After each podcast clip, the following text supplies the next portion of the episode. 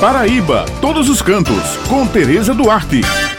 Bom dia, minhas amigas Beth Menezes, Josi Simão, meu amigo Maurício. Bom dia a todos os ouvintes que estão com a gente aqui no Jornal Estadual. A Rota Cultural Caminhos do Frio está impulsionando municípios do Brejo Paraibano, onde a programação já vem acontecendo. E Solânia será a quarta cidade do Brejo a receber a 18ª edição da Rota Cultural Caminhos do Frio.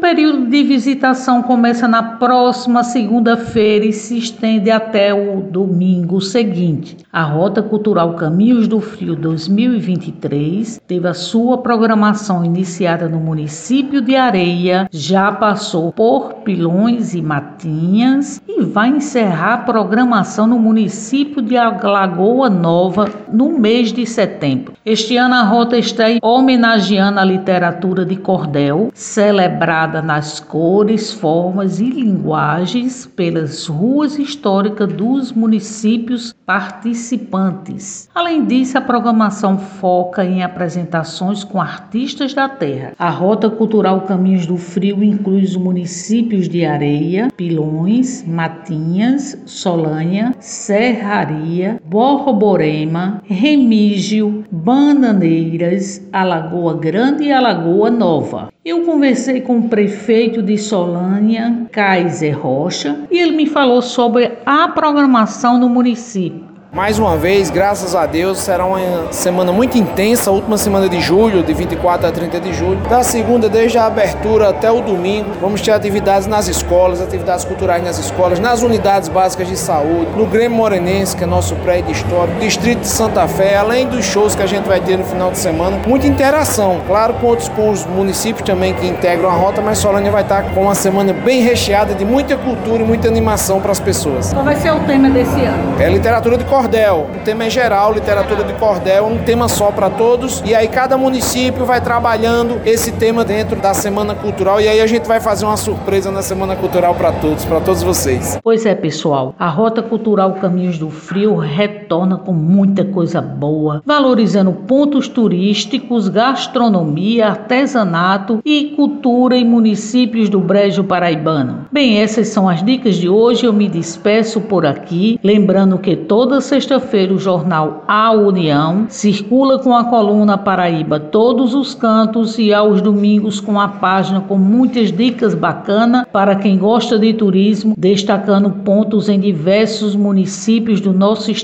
Muito obrigado pela atenção de vocês e fiquem agora com a programação do Jornal Estadual.